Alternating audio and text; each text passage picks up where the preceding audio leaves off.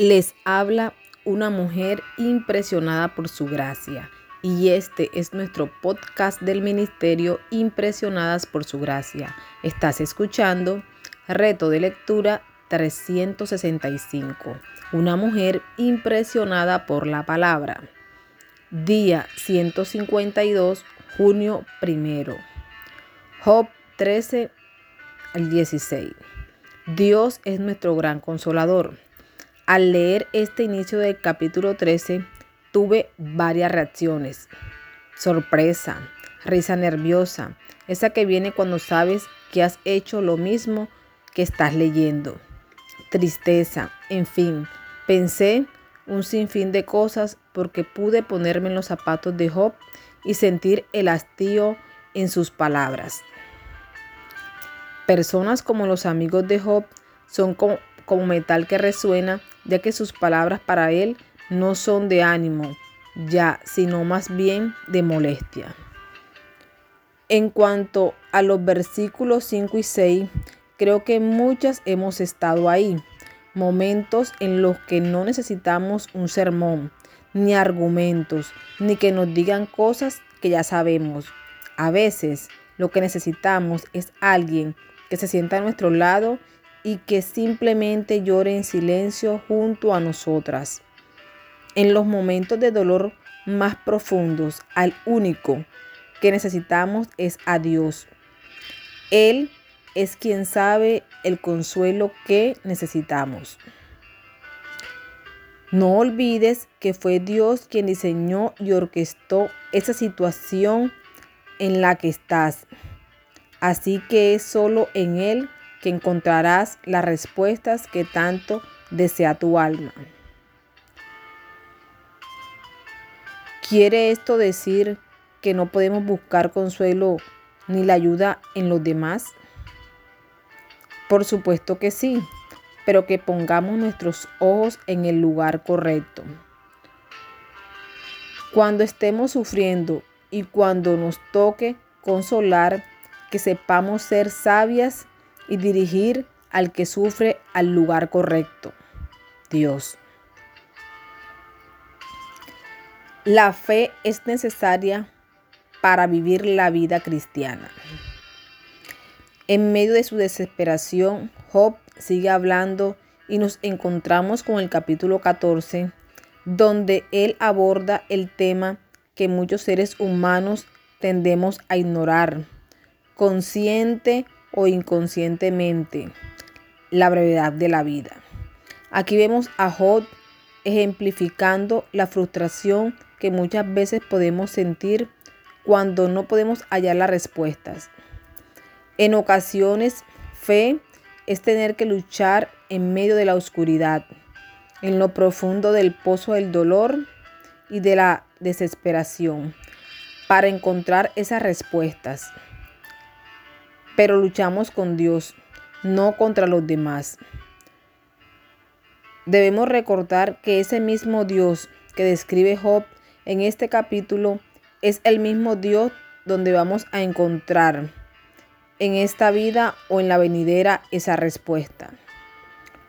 Por eso es que cuando conectamos con el Nuevo Testamento, encontramos estas declaraciones que en su mayoría no son consejos, sino más bien mandatos. Por tanto, animados siempre y sabiendo que mientras habitamos en el cuerpo, estamos ausentes del Señor. Porque por fe andamos, no por vista. Segunda de Corintios 5, 6, 7. Todo lo que no procede de fe es pecado.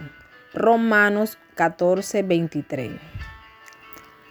Ahora bien, la fe es la certeza de lo que se espera, la convicción de lo que no se ve.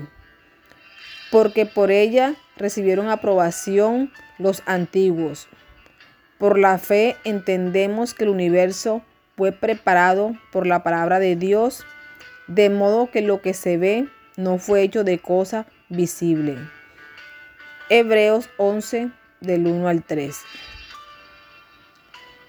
¿Estás en estos momentos sufriendo? ¿En el pozo de la desesperación? Mira a tu Dios. Aún en el momento más oscuro, Él está ahí junto a ti. En los capítulos 15 y 16 sigue la conversación entre Elifaz y Job. Siguen la misma narrativa.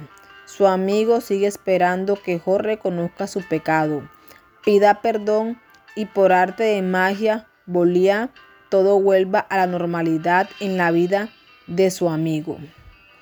En respuesta a esto, seguimos viendo a un Job que mantiene una postura firme. Los caminos de Dios no son los nuestros.